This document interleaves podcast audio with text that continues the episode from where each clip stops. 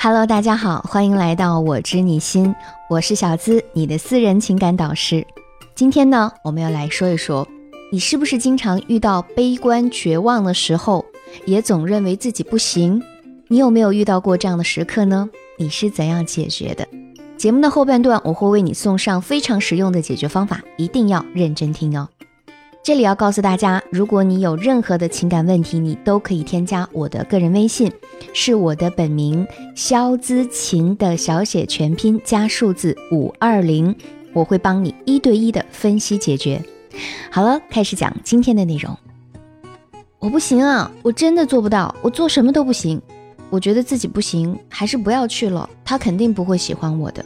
我这个人做什么都不行，我就这样认命吧。不知道是不是因为快到年底了，大家都有或多或少的焦虑。我最近就总是会听到这样的声音，有的呢来自身边的朋友，有的来自咨询者，还有的来自我的学员。我们先来听听小文的故事吧。他说啊，小资老师，我最近觉得自己特别丧，对什么事情都提不起兴趣。有时候明明知道是一个很好的机会，却总是会有很多负面的念头。就像前几天。我们公司有一个去总部深造的机会，我们部门的刘姐说，如果我想去的话，她可以跟领导打个招呼。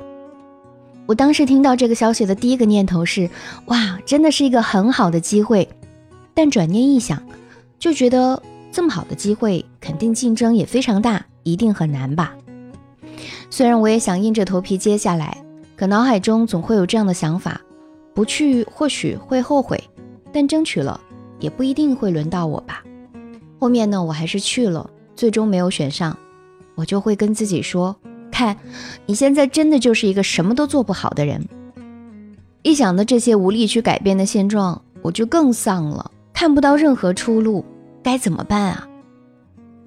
你有没有过这样的经历呢？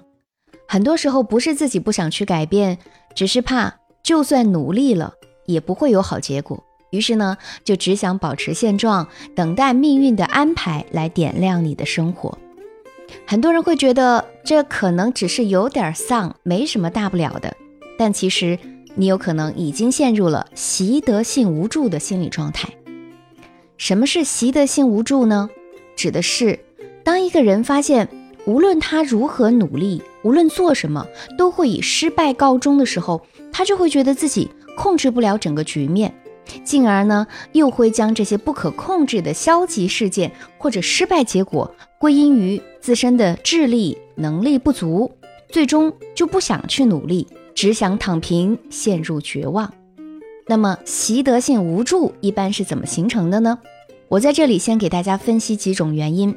第一种，成长过程的批评或者惩罚会影响自信心。如果一个孩子长期处在只要犯错，就会被大人殴打或者训斥的成长环境当中，那么被惩罚的后果啊，就会被植入到他们的潜意识中，导致他们一旦开始做事儿，就会害怕因为搞砸而受到惩罚，总是畏首畏尾的。这样呢，时间一长，他们就不由自主的对自己的能力持怀疑态度，总觉得自己不够优秀、不够好，缺乏自信心。第二种。对成功的执念太深，导致不接受失败。其实，很多习得性无助的人之所以害怕失败，是因为他们的内心深处太渴望成功。经常不被肯定的人，就会有一种“我一定要打个翻身仗”的想法，因为只有这样才能够摆脱别人对他们的固有看法。就像有的姑娘恋爱失败了，总会想：“我一定要找一个比前任更好的人，让他看看我可以过得很好。”但期望过高，在面临选择的时候，内心就不免会有这个真的会比上一任更好吗？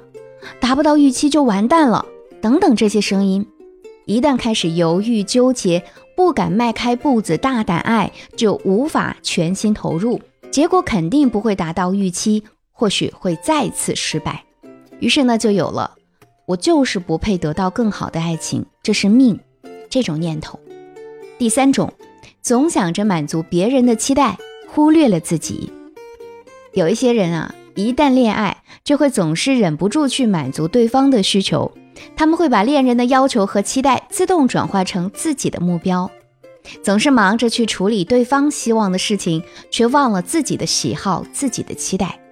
久而久之，一旦恋爱失败，就丧失了活力，失去了希望，就像是被诅咒一般，做不好任何事情，也失去了对生活的热情。时间有限，可能在这里小资并不能分析的非常全面。如果你也有习得性无助方面的情感困扰，可以添加我的微信。是我的本名肖姿琴的小写全拼加数字五二零，开启一对一的情感咨询。那么，我们该如何打破习得性无助的魔咒，让你的内心充满力量呢？小资老师有三点建议，希望能够帮到大家。第一个建议是，我们要试试多做一些积极的心理暗示，放弃“我不行”的念头。其实根本不是你不行，而是你处在否定自我的漩涡中。那既然有习得性无助，自然也会存在习得性乐观。乐观的心态是可以慢慢培养的。我们通过读正向的书籍、交积极向上的朋友、学习豁达的人生哲学等等。而最最基础的就是，你要先通过潜意识给自己做一些心理建设，比如每次当我没那种好命啊。我再努力也没有用啊！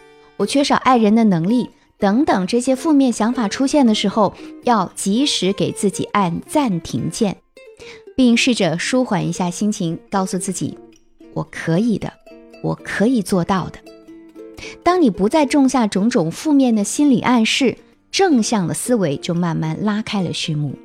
你内心的“我能行”的这种力量感积累到足够的时候，就会慢慢的强大起来。让你有勇气去面对未知的情况，去解决遇到的各种问题。所以不要再说“我不行，我做不到，我不够好”这样的话，才能让你从低谷中慢慢走出来。第二，我们可以对遇到的挫折进行合理归因，找出问题所在。每个人在成长的路上都会遇到各种各样的失败。这是特别真实，也是非常常见的事情。换句话说，我们不可能拒绝得了失败。所以啊，如果某件事情没有做好，被批评了也很正常。你不能上升到整个人都是失败者的角度去。某件工作没做好，可能只是你还没有找到合适的方式方法而已，也不代表你的整体能力就很差。某段爱情失败了，可能也只是相处模式出现了问题。而不代表你根本不值得爱。总之呢，不要夸大失败的困难，要试着去学会合理的归因，找出问题所在，就能找到解决的方法。第三，要学会降低期望值，先完成一些小目标。对于经常性失败的人来说，一点点的成功可能就会激起很大的激励作用。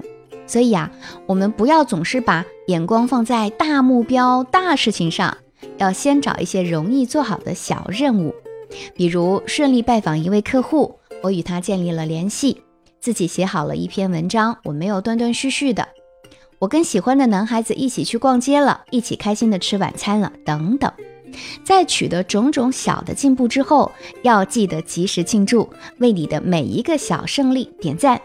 并时常用它们来激励自己，不要轻易去说不可能，要多给自己尝试的机会，也可以给自己找一个榜样来学习，别总是关注于失败案例，多看看别人是怎么从失败中汲取教训并走出来的，多找方法，多练习，总会有成功的时候，把那些小的成功体验慢慢积累起来。将会增加你的自信心，最终改变“我不行，我很差”的那些自我预言。